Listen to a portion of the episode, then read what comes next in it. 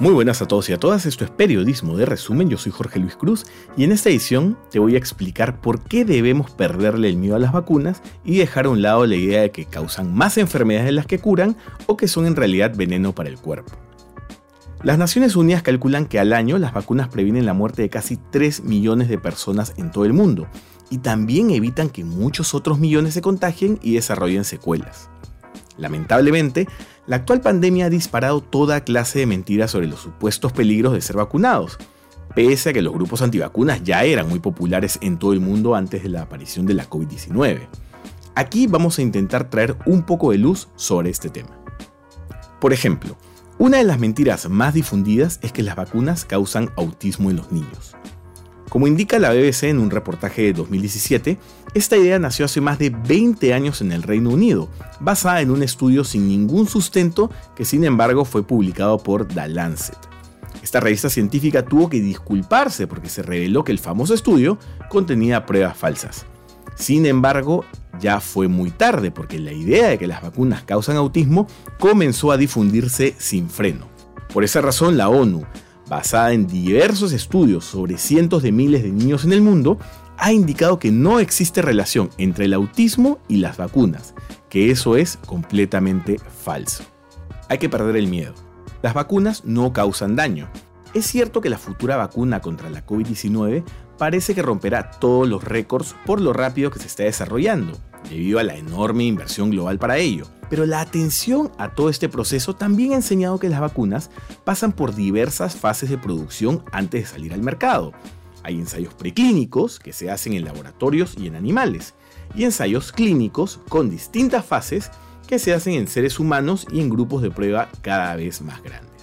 El experto alemán en vacunación y prevención Ole Wischmann explicó en 2017 a la cadena Deutsche Welle que incluso luego de todas estas fases de prueba, los resultados de cada vacuna pasan a las autoridades regulatorias del mundo, que vuelven a analizar la data.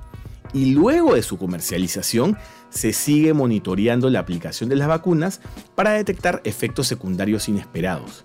Y aunque estos últimos pueden existir en casos muy, muy, muy raros, justamente todas las pruebas hechas permiten tener la certeza de que estos efectos adversos serán tolerables en casi la totalidad de casos en los cuales se presenten. Ahora, ¿es tan grave no vacunarse? Les vamos a contar lo que pasó recientemente en Samoa, un país de 200.000 habitantes en Oceanía. En 2018 creció fuerte la idea de que las vacunas eran dañinas y muchos se resistieron a recibir la dosis para prevenir el sarampión. El resultado, 4.000 casos de la enfermedad en 8 semanas y 53 muertos, la mayoría niños.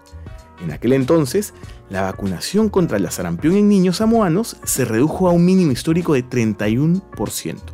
El sarampión es una enfermedad muy contagiosa que causa tos, erupciones cutáneas y fiebre.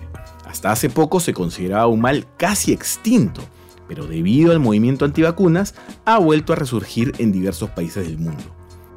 De hecho, la OMS ha alertado que en 2018 murieron 140.000 personas en todo el mundo por sarampión porque no se vacunaron. Nuevamente, no tengan miedo. Las vacunas son seguras y nos protegen de muchas enfermedades. No hay que creer en esas teorías sin sustento científico que dicen que hacen daño o que vendrán con un microchip, lo cual es completamente absurdo. Por eso es importante tomar conciencia sobre el valor de la vacunación. Protéjanse y protejan a sus hijos de enfermedades. Usen las vacunas que las autoridades médicas indiquen. No se dejen engañar. Creerle a las autoridades sanitarias del mundo y no a los pseudocientíficos puede ser la diferencia entre la vida y la muerte.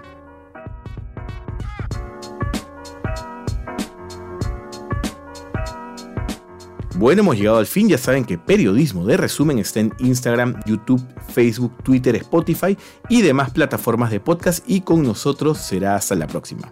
¡Chau!